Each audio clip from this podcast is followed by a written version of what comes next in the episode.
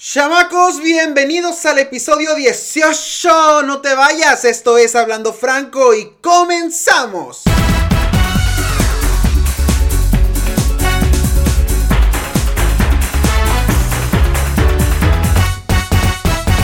Chamacos, bienvenidos a esta su casa de Hablando Franco.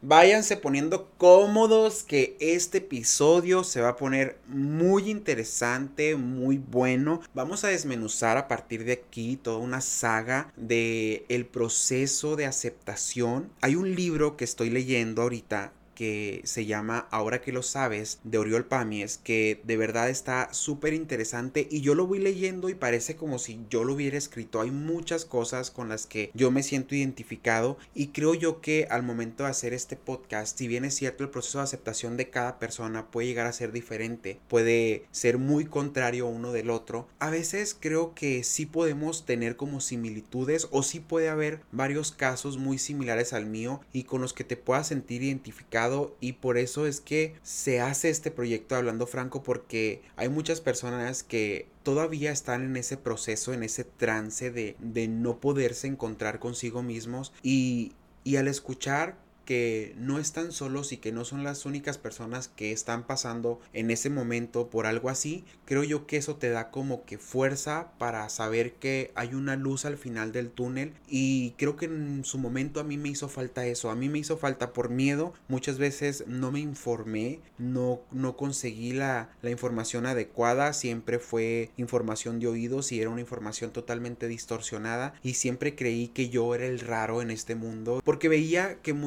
personas que ya se habían aceptado como, como gays o como bi tenían mucha seguridad en su orientación sexual y yo tenía muchísimas dudas y este episodio nace por esta primera etapa dentro del proceso de aceptación que es quién soy. Creo que llega un punto en tu vida donde te das cuenta que por muy creyente que seas, por mucho que llores, por mucho que te esfuerces, esos sentimientos que tú tienes no se van a ir. Y en ocasiones tenemos la necesidad de arrancarnos ese sentimiento, de dejar de sentir eso que en X o Y momento nos está invadiendo, porque lo estamos viendo como algo negativo, lo estamos viendo como algo que nos resta. Hay personas que conozco que les ha resultado muy fácil abrirse y que me dicen, es que yo nunca dudé de lo que era. Yo desde chiquito supe y, y, como siempre fui así, como que mi familia no tuvo problema en aceptarlo. Obviamente hubo como una salida del closet de que un momento en el que yo les dije a mi familia, saben que eh, soy gay o soy bi o soy eh, pansexual y, y, resulta que la familia fue como que, ah, pues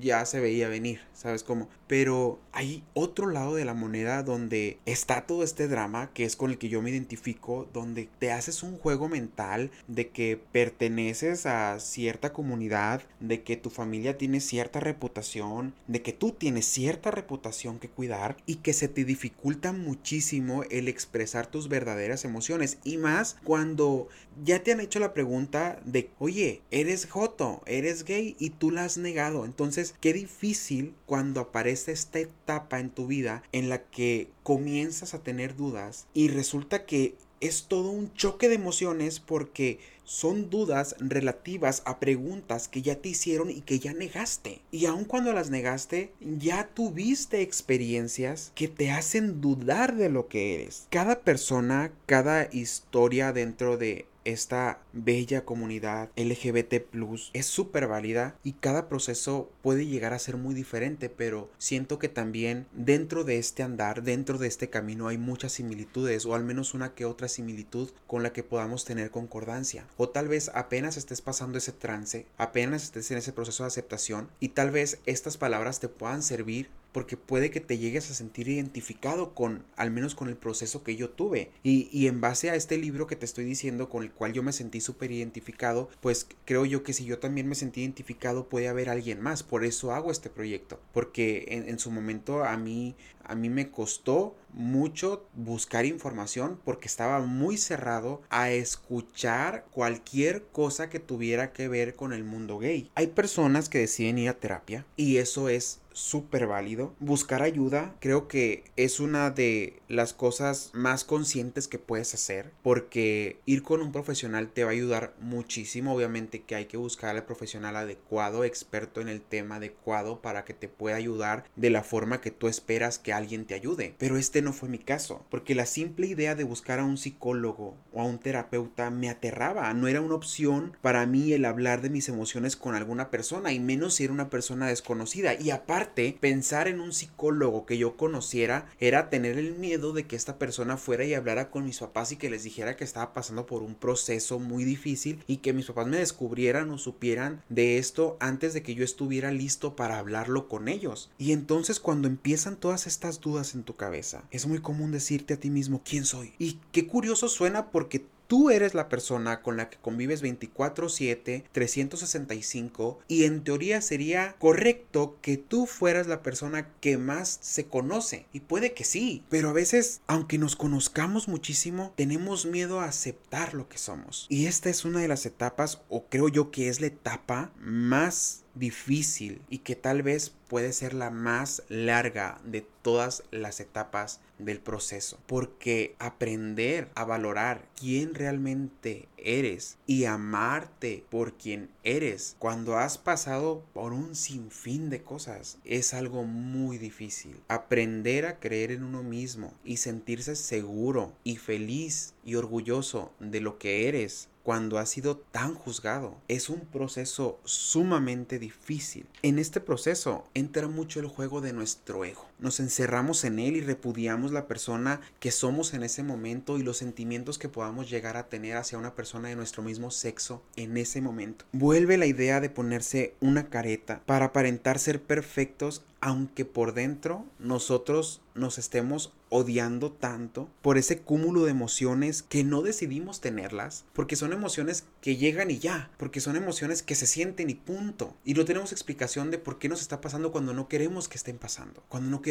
sentirlas. Y por más que tratemos de arrancarlas de nuestro ser, ahí están. Cada vez que aparece un chico que te es atractivo, te emocionas. Y es normal, pero te repudias por sentir esa emoción. A veces las personas, y fue mucho mi caso, nos ven todo el tiempo con una sonrisa en el rostro. A mí me llegaron a preguntar de que, oye, ¿por qué siempre estás sonriendo? Y yo, pues soy yo, me gusta sonreír, soy feliz, pero no era cierto. No era una persona 100% feliz. Tenía mis pequeños destellos de felicidad, sí, pero había algo que me estaba atormentando y que no me permitía ser feliz en ese momento. Pero en nuestra cara siempre hay una sonrisa para aparentar el dolor que por dentro estamos pasando, porque nos estamos rechazando tanto a nosotros mismos, porque estamos negándonos lo que estamos sintiendo en ese momento y que a veces llegamos a pensar que, que esas emociones no son tan reales, porque hay muchísimas dudas que están pasando en ese momento por nuestra cabeza, que dan vueltas y vueltas en nuestra mente y que tomamos como opción el no responderlas porque creemos que el dejarlas a un lado, que el dejar de responder estas preguntas, el dejar de cuestionarnos estas emociones, tarde o temprano si las ponemos en un cajón y las olvidamos, tarde o temprano, se van a quedar ahí para siempre y nunca las vamos a recordar y van a estar olvidadas y esto va a formar parte de una etapa que tarde o temprano va a pasar. Qué gran mentira. Nos engañamos a nosotros mismos porque sabemos que no es así. Recuerdo que en mi plan dramático telenovelesco un día yo me dije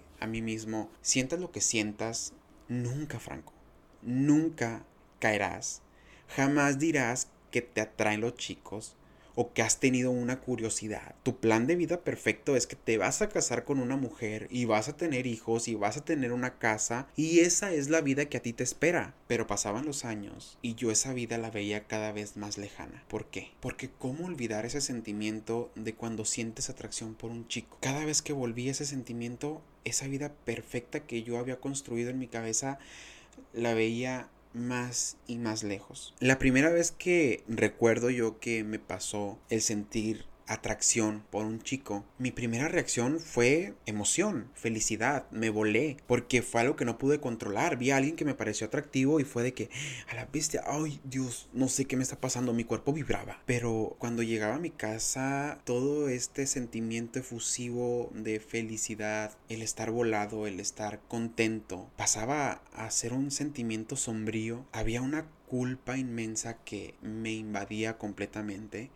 y me sentía mala persona, me sentía una pésima persona. Me veía en el espejo y me decía, güey, no te puedes volar con otro vato. Eso no está bien, Franco. Y empiezas como que hacerte creer a ti mismo que en ese momento no era que anduvieras volado. Te emocionaba el hecho de que estabas haciendo nuevos amigos y a ti te encanta tener nuevos amigos. Y volvemos a esta parte en la que decidimos esconder estas emociones para no darles respuesta. Y vamos metiendo estas emociones en un cajón. Y en este momento de plática conmigo mismo, otra de las cosas que rondaba en mi cabeza era, no es posible tener atracción por un chico si tú en algún momento súper te encariñaste o enamoraste de una mujer. ¿O sí? Esa fue la pregunta que me taladró por muchísimo tiempo la cabeza. Por muchos años, ¿cómo era posible que de estar súper aferrado a una chica y sentirme, según yo, mega enamorado de ella, de pronto veo a un vato y hay una emoción tan grande que no puedo explicar. Siento una atracción de quererlo abrazar y comérmelo a besos que en ese momento era más fuerte que cualquier otra cosa. Incluso el hecho de pensar en una posible orientación como bisexual me aterraba porque había escuchado por mismos compañeros de la universidad y por la familia el concepto tan negativo en el que tenían a las personas bi, que eran unas personas indecisas, que eran unos cochinos, que solamente les gustaba andar curioseando ahí y que no se definían por maníacos, entonces la bisexualidad dejaba de ser una opción para mí. No porque yo no encajara en el concepto de bisexual, sino porque tenía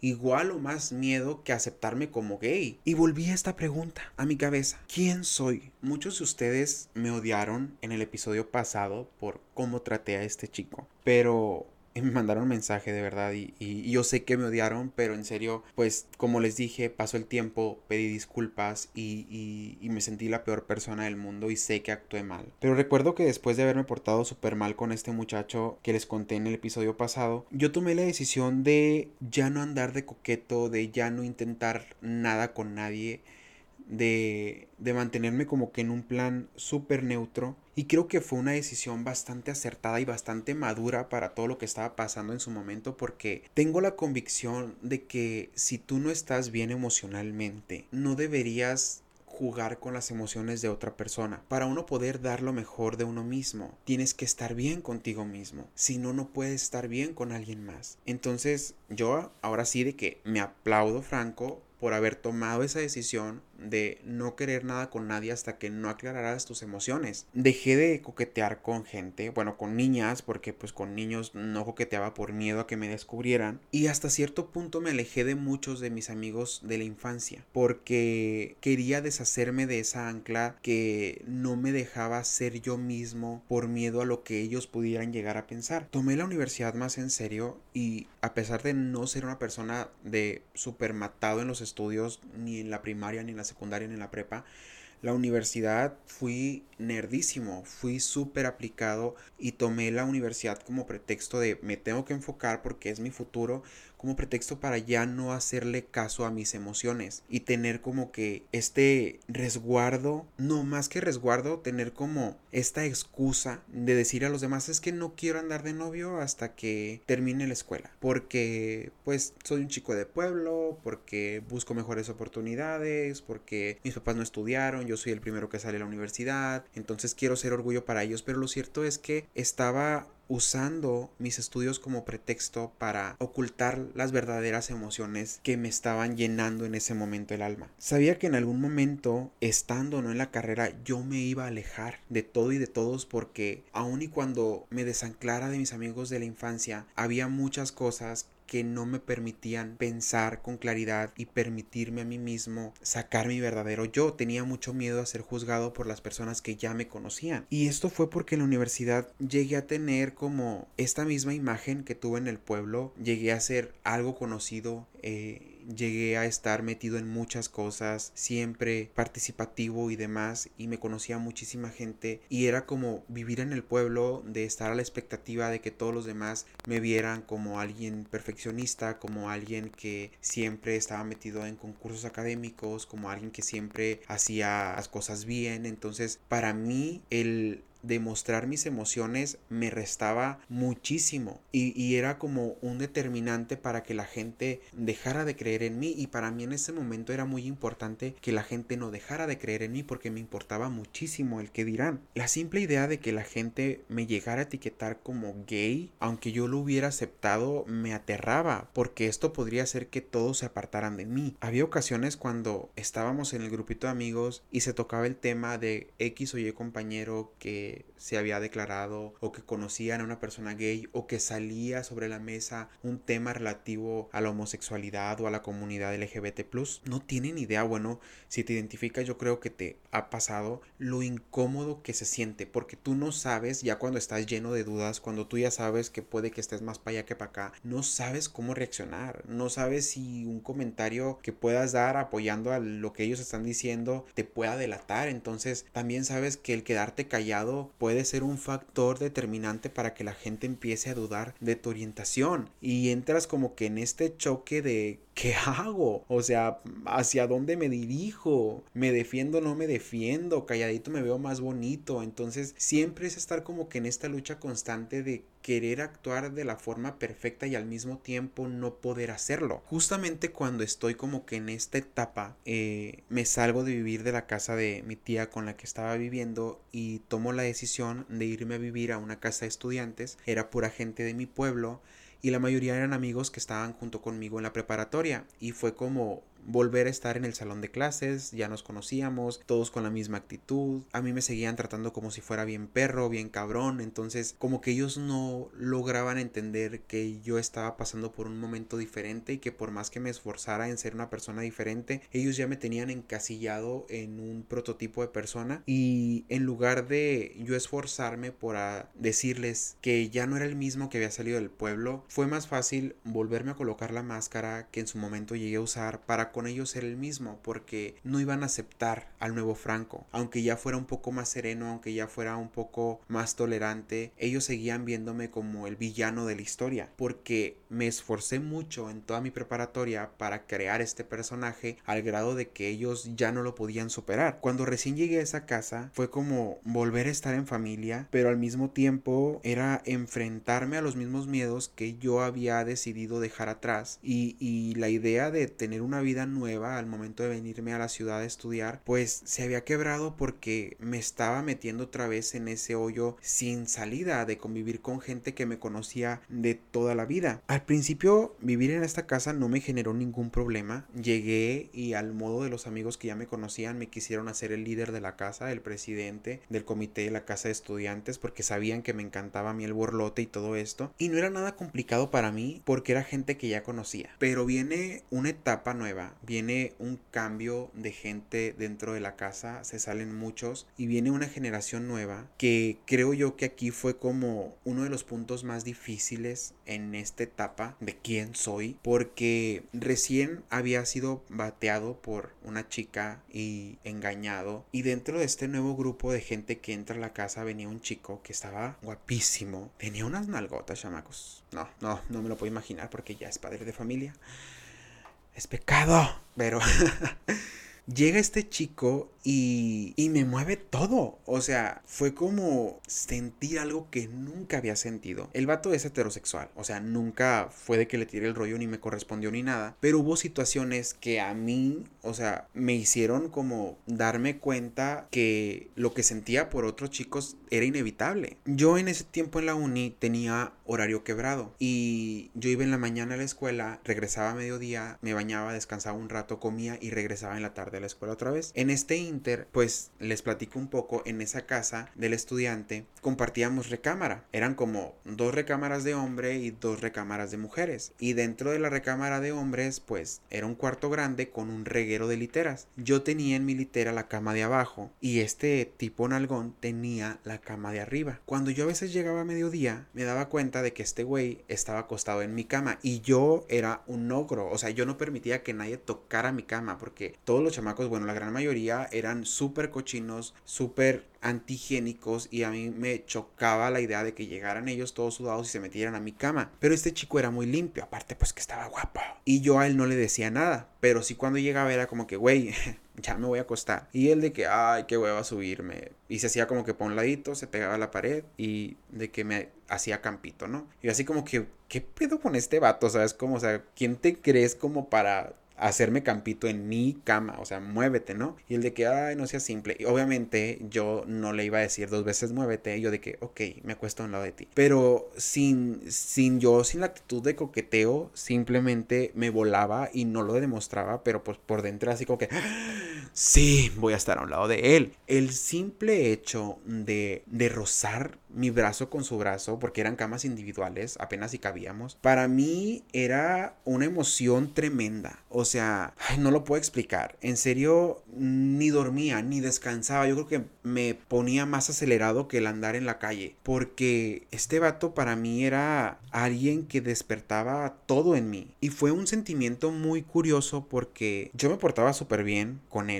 no al grado de coquetearle, quiero creer. Y él empezó a tomar mucha confianza conmigo. Y de repente me pedía apoyo para las tareas, en lo que yo le podía ayudar. Y, y yo le explicaba y, y, él era muy muy coqueto en su forma de ser no coqueto en plan sexual sino que estaba lindo y, y yo era así como que no le dejaba que me viera o sea yo de que pon atención a lo que te estoy diciendo porque a mí me desconcentraba porque me ponía muy nervioso. Entonces yo durante la semana cuando llegó este grupo de, de chicos nuevos súper feliz sabes como porque mi motivación del día era llegar a mediodía y encontrarlo a él en mi cama o a veces yo llegaba primero que él y me acostaba y cuando llegaba era así como que Franco, ándale, dame campito. Y yo de que, ay, vete para arriba. Y me dice, ándale un ratito nomás. Y al cabo tú ya te vas a ir y que no sé qué. Y sí, o sea, lo dejaba, ¿no? Y imagínense la emoción cuando me levantaba y tenía que pasar por encima de él. O cuando él se levantaba y tenía que pasar por encima de él. No, hombre, o sea, yo no, ni les digo. Porque en serio era algo estremecedor. Y toda la semana era volarme y era sentirme contento y era estar como que en un éxtasis ilimitado. Pero llegaba el fin de semana y era como autoterapearme y cuando caí en cuenta de las emociones que yo había sentido por platicar, por estar acostado a un lado de él, por ayudarle con la tarea, por volarme, me hacían sentir culpa. Cada que se llegaba un viernes, todos los estudiantes de la casa o la gran mayoría arrancaban para el pueblo. Era su dinámica. Llegaban el lunes en la mañana, se iban el viernes a mediodía y así, cada fin. Y yo no iba al pueblo. Y mucha gente siempre creyó de que yo repudiaba al pueblo, pero era porque yo prefería quedarme en la casa del estudiante porque no podía irme a otra parte. A veces me iba con mis tías, a veces que mis papás me hablaban y era como que, güey, ven, ¿sabes? Como tienes tres meses sin venir a Benjamín y tenía que ir, pero todos mis fines de semana era repensar todas esas emociones que había tenido de lunes a viernes y me soltaba llorando porque tenía una culpa, tenía un sentimiento de que yo era una mala persona, me repudiaba a mí mismo por sentirme atraído por este chico. Y cuando cuento esto a mis amigos es de verdad literal, yo rodaba en el piso llorando, pidiendo la a Dios de Diosito, por favor, quítame esto. O sea, no quiero sentir algo por un hombre. Necesito que no me hagas gay porque no puedo. O sea, no puedo. ¿Qué va a pensar la gente? ¿Qué va a pensar mis amigos? ¿Qué va a pensar mi familia? ¿Qué voy a pensar yo? ¿Sabes? Como entonces lloraba y lloraba y lloraba. Y, y yo en plan súper creyente retaba a Dios. O sea, retaba a Dios, aunque era creyente yo de que Dios, si existes, o sea, si es verdad que eres todopoderoso y que puedes hacer todo lo que tú quieras, quítame esto. Quítame el ser gay quítame ese hombre del corazón. No, no, quiero sentir esto, no quiero, no quiero sentirme culpable cada vez que un chico me atrae. Quiero tener una vida perfecta, quiero darle nietos a mis papás, quiero casarme, quiero tener una casa, porque la idea de ser gay para mí en ese momento era quedarme solo toda mi vida, y yo no quería quedarme solo toda mi vida. Y esto a causa de la mala información que yo pues ni siquiera había tenido porque ni investigaba. Fueron muchas noches, de muchos días, de cada mes, de muchos años de repente entraba a los chats de Aries los fines de semana y aunque ya lo mencioné ahí conocí a, un gran amigo que se llama Alejandro Mora y le mando un abrazote a la distancia este y con él platicaba mucho y cuando empecé a platicar con él eh, él recién había terminado con un chico, pero él, él a pesar de que estaba en el closet porque no le había dicho a su familia, él estaba muy seguro de su orientación. Y, y era esta parte por la que yo me preguntaba quién soy, porque siempre conocía gente que estaba muy segura de su orientación y pues para mí siempre era cuestionarme el hecho de por qué me llegué a enamorar de una mujer y por qué estoy sintiendo esto por este vato ahorita y no quiero servir y quiero saber si lo que sentí por ella es realmente enamoramiento o fue solamente una ferre con tal de tener mi vida perfecta porque de verdad yo cuando estaba saliendo con esta chica yo pensaba en dos meses más y le doy el anillo con tal de amarrarla y poder tener como que esta vida que yo siempre había ilusionado. Incluso llega un momento en el que yo mismo para justificar esos sentimientos, esas emociones, me dije, Franco, es que tú estás traumado, o sea, te han juzgado tanto durante toda tu vida por ser algo amanerado o algo afeminado, que ya te la creíste, güey, y esto que estás sintiendo es como un juego mental propio que te estás haciendo, que tú te estás provocando, y tal vez en ese momento e ese pensamiento que yo era como que muy lógico, o sea, de que, ay, a huevo, o sea, te han etiquetado que ya no eres gay por convicción propia, ¿no? O porque así hayas nacido, sino por mayoría de votos que ya hasta te la creíste. Entonces yo era como que sí, a huevo, o sea, es solamente un juego mental. La gente me ha dicho tanto eso que yo ya me lo creí y ya me lo estoy este, apropiando y, y no es cierto, pues, o sea, porque antes ni me llamaba la atención los hombres. Pero si haces un análisis muy a fondo, muy, muy a fondo, te das cuenta que desde niño tuviste algo diferente a los demás niños. Te das cuenta que, que tus sentimientos, que tus emociones, que tu forma de ver la vida eran muy diferente a tus amiguitos, que tus gustos, que tus juegos favoritos, que tus caricaturas favoritas, a veces tu personaje favorito se salía de esta norma y que era muy diferente al resto de tus amigos. Pero en este momento cuando yo me decía que, que era un juego mental propio, al menos por ese instante lograba calmar esa frustración que estaba sintiendo. Pero muy en el fondo yo sabía que ese deseo que yo sentía por aquel chico iba muchísimo más allá que un simple juego mental. Que el hecho de sentirlo cerca, de, de rozarle la mano, de que me pasara por encima cuando se iba a levantar, hacía que mi cuerpo vibrara como jamás en la vida había vibrado ni siquiera por una chica. Jamás había tenido un sentimiento así, ni una sensación así. Yo trataba siempre de ocultar lo que estaba sintiendo y, y encarcelar ese sentimiento y ponerlo bajo llave, pero siempre volvía. Y si andaba en la calle, un chico se me volvía a aparecer y, y era sentir lo mismo y cada vez era más fuerte y luego estar en la escuela, de repente darte cuenta que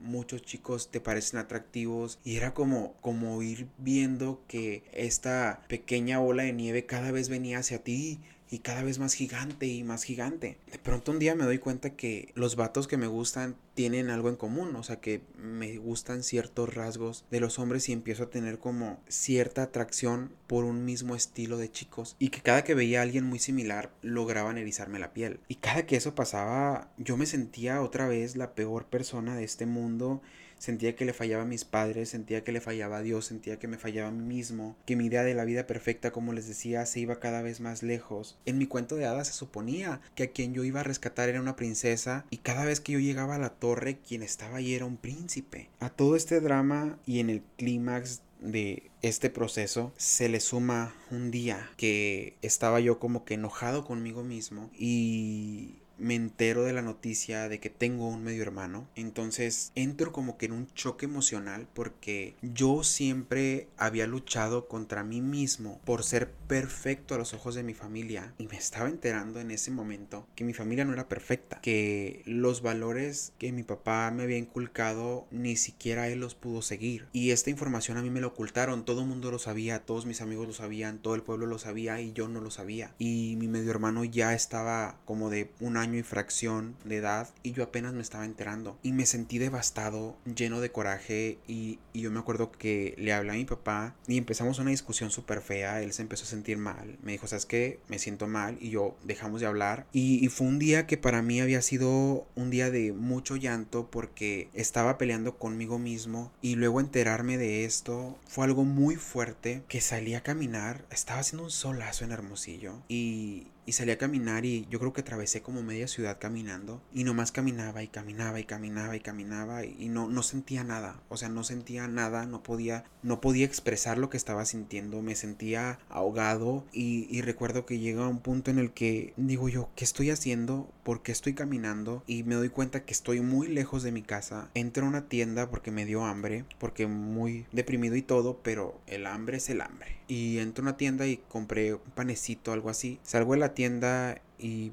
voy caminando, lo abro le doy una mordida y de repente el pan se me cae. Y fue un pan que se cayó, que podía haber comprado otro, pero fue como esa gota que derramó el vaso y me solté llorando. Y lloré, y lloré, y lloré, y lloré, y lloré. Y no podía dejar de llorar. Era demasiado que analizar en ese momento. Era valorar si todo el esfuerzo de perfección que había hecho había valido la pena. Era decidir en ese momento si, si yo realmente formaba parte de mi familia porque incluso ellos me ocultaron algo que era importante y si todos lo sabían porque yo no tenía derecho a saberlo entonces si yo no tenía derecho a saber lo que pasaba con mi familia entonces ellos tampoco tenían derecho a saber lo que estaba pasando conmigo. Y eso me hacía sentir que yo ya no era parte de ese círculo familiar que yo ya estaba totalmente fuera de esa familia. Entre tanto llanto no era tanto el hecho de que me había peleado con mi papá y que se había sentido mal él. Era más el hecho de que sentía que estaba perdiendo la batalla conmigo mismo. De que me estaba dando cuenta,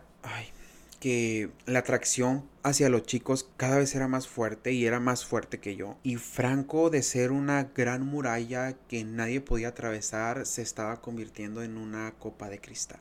Que al más mínimo toque se podía quebrar. Y era inconcebible para mí dejar de ser una persona fuerte y convertirme en alguien débil. Yo siempre lo he dicho, yo soy una persona muy emocional y a causa de todo lo que he pasado me es difícil demostrar a veces las emociones y cada vez trabajo más en ello. Y con mis amigos soy muy amoroso y, y soy muy tierno, pero con mi familia aún me cuesta. Aún me cuesta porque cuando lo fui de niño me lo prohibieron. Entonces son cosas que te marcan. Y, y, si bien es cierto lo correcto sería pues superarlos aún me ha costado muchísimo. Ese día después de llorar yo creo que regué todo un árbol de estar llorando. Llegué a la casa caminando porque pues en estudiambre no podía ni siquiera pagar el camión ese día. Se hizo de noche y le marqué otra vez a mi papá y en cuanto le marqué escuché su voz y otra vez volví a llorar. Me acuerdo que le pedí perdón por mi comportamiento de la llamada anterior, pero no le estaba pidiendo perdón por mi comportamiento realmente. Lo cierto es que ese perdón iba más allá, pero no me atreví a confesárselo en su momento. No estaba listo para decirle que me estaba sintiendo atraído por otros vatos porque no me sentía seguro de lo que era, porque todavía no respondía a la pregunta de quién soy. Y como lo dije anteriormente, no podía expresar esto porque sentía esa necesidad de alejarme otra vez. No había sido suficiente el venirme del pueblo Hermosillo, tenía que volverme a ir a un lugar donde nadie me conociera, donde no hubiera familia, donde mis amigos cercanos no estuvieran a dos horas de distancia. Y comencé a hacer los trámites para irme de intercambio a donde fuera, no me importaba el lugar. Mi mejor amigo era Alejandro, que por cierto me llamó en la mañana y él me despertó. Escuchó los episodios donde hablé de él y me pidió una disculpa y le digo, no, o sea, ahorita veo las cosas diferente. En su momento, pues un comentario se afectó y me dijo, no, güey, perdón y gracias, o sea, qué lindo que, que se tomó el tiempo de escucharlos y, y de analizar su actuar. O sea, qué padre que no es mi labor hacerlos caer en, en, los errores, pero, pero sí que padre que él se dé cuenta que, que un comentario te puede llegar a afectar y más ahora que él es papá de dos pequeños preciosos que, que pues todavía les falta mucho que conocer y que ya vaya a ser un papá un poco más responsable en su actuar me, me llena de orgullo. Y él me dijo muchas veces no te vayas hay que terminar la universidad juntos hemos adelantado materias para terminar juntos le dije no yo adelanté materias para irme de intercambio yo adelanté materias para, para poderme alejar. Me dice, alejar de qué? Le digo, de lo que sea. Necesito un respiro, ¿sabes cómo? Necesito conocer nuevos lugares, necesito un pretexto para viajar, necesito irme, necesito ser otra persona. Nunca me atreví a confesarle en ese momento lo que estaba sintiendo porque él hasta ese punto era una persona muy machista. Y como les decía, él tenía el temor de que yo estuviera enamorado de él. Y teníamos una relación de hermandad muy fuerte, pero, pero él siempre con este miedo. Unos amigos que me recomendaron Puebla me platicaron de su experiencia súper fabulosa y pues yo me dije, Puebla, allá te voy. Y esa historia se las voy a contar más adelante. Justo antes de irme de intercambio, hubo un concurso para el que nos seleccionaron a una amiga, Angélica, que te mandó un besote, y a mí, y fuimos eh, lo que antes era el IFE, fuimos a representar a nuestro bello y desértico estado de Sonora. Y entre este concurso, yo ya había estado en la Ciudad de México una vez antes, que fue también con Angélica, y, en esta ocasión, después del concurso, siempre era como que ir al concurso, volver, ¿no? Eh, me toca mi cumpleaños allá y, y, una amiga, eso no lo había escrito para el episodio, me acabo de acordar. Una amiga eh, me dijo, oye, que va a ser tu cumpleaños y que no sé qué. Ahí ya la había conocido la primera vez que había ido a la Ciudad de México. Y me dijo, yo trabajo en tal antro, si quieres, pues te patrocino unas pulseras y le caes, ¿no? Y yo de que, sí, Simón, se llegó mi cumpleaños, Angélica andaba de novia, su novio nos llevó al antro, fue súper fabuloso, nos dieron un área, nos dieron mil bebidas gratis y la morra esta fue así de que, ah, te voy a presentar a un amigo, la, la, la, la, la, va y me presenta con un chico y dijo, ah, mira, este, él es el amigo norteño del que te comenté, o sea, yo. Y, y el muchacho me saludó así súper de abrazo y todo. Y yo hizo facto detecté que el chico era gay. Y yo me le quedé viendo a ella y ella peló los ojos y me jaló y me dice, perdón, si eres gay, ¿verdad? Y yo, no, no, le dije, en serio, no, no soy gay. Y me dijo, perdóname la vida, o sea, yo juraría que sí. Güey, ¿estás seguro? Me dijo, o sea, yo no tengo problema. Me dijo, yo soy lesbiana. Yo no te lo había dicho, pero, pero pensé que era como que un valor entendido. Y le dije, no, o sea, en serio no. Y me dijo, ¿me lo juras? Y yo, de verdad, o sea, soy súper hetero. Y, y, seguí conviviendo con estos chicos en la fiesta y todo, porque la Angélica se tiró a perder con su novio. Y me puse súper borracho, me puse súper mal porque tomé muchísimo. Y recuerdo que al día siguiente, que ya iba a ser creo que nuestro último día o algo así en la Ciudad de México, yo tenía como que una consigna de tenía que pasar primero por un lugar especial. Había llegado a la conclusión de que Dios no me había escuchado en mi casa, de que Dios no me había escuchado en la calle, ni en la escuela, ni en una iglesia, ni en la catedral. ¿Y cuál es el centro católico más importante para los feligreses en este país? La Basílica de Guadalupe. Y pensé, pues le voy a poner el dedo al Jesucito porque no me ha hecho caso. Le voy a decir a su mamá que me haga el paro y ahí te va el franco a la Basílica de Guadalupe. Yo llegué normal porque iba con mi amiga, pero por dentro con una culpa tremenda porque ya no sabía si la culpa era por no aceptarme o porque ya cada vez me descubrían más o por odiarme a mí mismo o por no tener el valor de haberle dicho en aquella llamada a mi papá era un juego de culpas muy fuerte era un tormento muy horrible que es difícil expresarlo pero de verdad quienes han pasado por esto así de, de grueso el asunto podrán entender que este proceso duele y es como estar siempre cargando una piedra muy pesada sobre tus hombros y no te puedes deshacer de ella por más que quieras. Yo llego a la Basílica de Guadalupe derrotado por dentro, ya demasiado vulnerable, ya vuelto una copa de cristal y yo le dije, o sea, virgencita neta, hazme el paro, o sea, dile a tu hijo que le diga a su papá que porfis no me haga gay porque no quiero. O sea, no quiero darle el gusto a la gente que me ha etiquetado, no quiero perder amigos, no quiero que se me cierren oportunidades en la vida, porque yo veía el hecho de ser gay como como que se me iban a cerrar todas las puertas cuando me graduara y que nunca me iban a dar trabajo. Y al mismo tiempo que yo ya no iba a tener amigos, que mis mejores amigos me iban a dar la espalda por miedo a que yo les llegara a tirar el rollo, por considerarme una persona negativa. Y yo neta hazme el paro, o sea, neta hazme el paro, que me quiten ser gay. Y si y si soy, ojalá y no, pero y si soy, ayúdame a entenderlo, a soportar los golpes que la vida me va a dar, porque uno no elige, y lo dije en varias historias y videos que hice en este mes Pride, uno no elige ser así, uno no elige una orientación en la que vas a ser causa de mucho bullying, de mucha discriminación, de muchos atropellos a tu persona. Si uno eligiera créanme que no tomaría ese camino porque ¿quién quiere ser señalado? ¿Quién quiere ser discriminado? ¿Quién quiere ser apartado? Nadie. La mayoría de nosotros buscamos ese sentimiento de pertenencia. Esto es algo con lo que nacemos. Esto somos. No nos resta absolutamente nada, pero a mí me costó mucho trabajo entender este proceso. Cuando yo estoy derrotado en la basílica le digo, si soy, dame una señal. Y siempre yo pedía a Dios señales. Y pues las señales de Dios era, mira, mandándome hombres por montones. Y yo pues rechazándolos porque no quería. Y yo de que dime que tengo un propósito siendo así. O sea, si soy, dime que tengo un propósito porque no consigo la idea de, de solo serlo y, y, que, y que sea no más porque sí. Tengo que tener un propósito en esta vida. Porque si mi propósito era tener una familia y tener hijos y una casa, ahora necesito saber cuál va a ser mi propósito. Me tomó muchos años entender hacia dónde iba a dirigir este mensaje. En esta etapa que es el inicio de la aceptación, que es preguntarte quién eres, que es dudar de quién eres, de tus emociones y de tus sentimientos, hay un choque tremendo, intenso,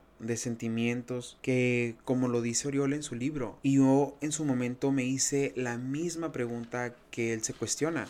¿Es posible sentir atracción por alguien de tu mismo sexo mientras sientes algo por una persona del sexo opuesto? La respuesta es sí, pero la clave es entender con quién te sientes más a gusto. Hoy sé que yo a esta última chica la engañatriz, así le pusimos, ¿se acuerdan? Sentí algo muy bonito por ella, sentí algo muy intenso por ella, pero si hoy volteo al pasado, me doy cuenta que hubo muchas señales de que ese no era mi lugar de que yo no me sentía a gusto con ella, pero me aferré por esa necesidad de construir la vida que yo visualizaba como algo perfecto. Y que una persona que por el simple hecho de acostarse a un lado de mi cama sin intención alguna, me hacía sentir tan cómodo, tan feliz, tan pleno en ese momento, pero pues yo lo interpretaba como miedo. Esa es la clave. ¿Con quién te sientes más a gusto? Somos seres humanos capaces de desarrollar sentimientos por todo y por todos. Somos seres emocionales Podemos querer a todos. Podemos amar a todos. Es válido. Cuando leí esta respuesta fue, wow, al menos a mí me iluminó.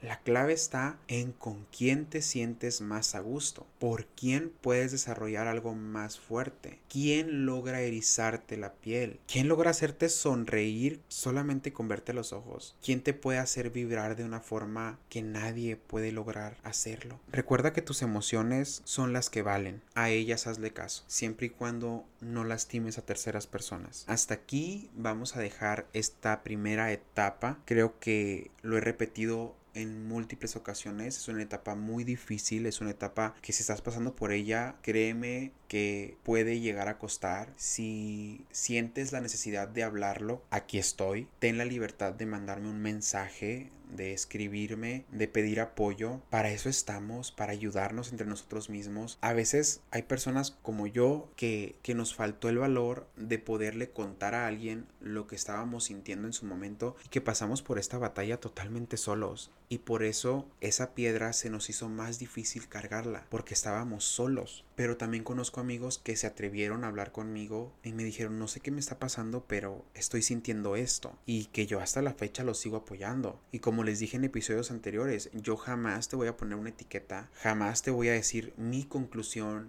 de lo que eres porque esa decisión la vas a tomar tú. Porque al final del día tú vas a encontrar en tu verdadera esencia de persona quién eres y vas a responder esa pregunta que a mí me llevó años responder. Hoy sé quién soy y a lo largo de esta saga de episodios te lo voy a ir contando. Antes de irme quiero agradecerle a todos por sus muestras de cariño en estos días porque subí algunas publicaciones en mi Facebook, en la página, en Instagram, eh, un video, varias historias, hice un maquillaje muy divertido gracias a uno de mis maquillistas favoritos, a mi fabuloso Jason, que me pintó mi barba de colores y me puso súper pestañotas. Y de verdad que toda la gente que me escribió fueron comentarios súper lindos, súper de apoyo. Hubo gente que compartió mi foto, de verdad. Hay gente que no le pude responder porque son perfiles privados que no tengo yo agregados y no sé quiénes son. Pero me aparece ahí de que tres personas te compartieron, pero no lo puedes ver, ¿no? El video ha sido un éxito. Yo no esperaba que tanta gente lo viera, que tantas personas lo compartieran. De verdad, era como que algo súper increíble. Y, y chamacos y toda la gente que me está escuchando, y digo toda la gente porque me reclamaron que siempre digo chamacos y, y, que hay gente grande que me escucha y me dicen, yo no soy chamaco ni chamaca, pero te escucho y te quiero mucho. Y yo, toda mi gente somos chamacos y chamacas porque llevamos la chamaquez dentro de nosotros. Y quiero agradecerles en serio de corazón, de corazón, los adoro. Me sentí muy contento, muy apoyado por primera vez he sacado este tipo de temas tan públicamente, aunque haya personas que todavía no estén de acuerdo con lo que estoy haciendo, el, el, sentir su apoyo y hay mucha gente del pueblo que me sigue y que me apoya y que pues es como un wow, o sea, cuánto tiempo creí que era la gente que más me iba a, apartar y resulta que, me apoyan muchísimo y, y en serio que es algo que no sé cómo explicar, es un sentimiento tan bonito que me llena el alma y que me siento súper contento, así que nada más quería tomarme esta último antes de despedirme para agradecerle a todos ustedes y mandarles besos y abrazos a la distancia. Muchas gracias por apoyarme. Les recuerdo que me pueden encontrar en todas mis redes sociales como Franco Montijo. Hay una fanpage por si no contesto rápido en el perfil personal es porque estoy muy metido en la fanpage que también aparezco como Franco Montijo. Dale like y mándame un mensaje. Siempre voy a estar contestando. Igualmente en Instagram, en Twitter, en TikTok estamos como Franco Montijo y en la página oficial de este podcast en Instagram es Hablando Franco Podcast. Que sigas teniendo un maravilloso día, un feliz arranque de julio, porque hoy que estamos publicando este episodio, arranca el mes de julio. Pásala bonito, disfruta este verano ardiente junto con todos nosotros. Comparte este y todos los episodios, porfis, con todos tus contactos para llegar a más gente y que este mensaje pues llegue hasta ese rinconcito de aquella persona que está necesitando de encontrarse consigo mismo y de amar a su verdadera esencia de persona. Y pues nada, ya, me voy porque ya me despedí muchísimo. Hasta la próxima semana, chamacos, con esta saga. Bye bye.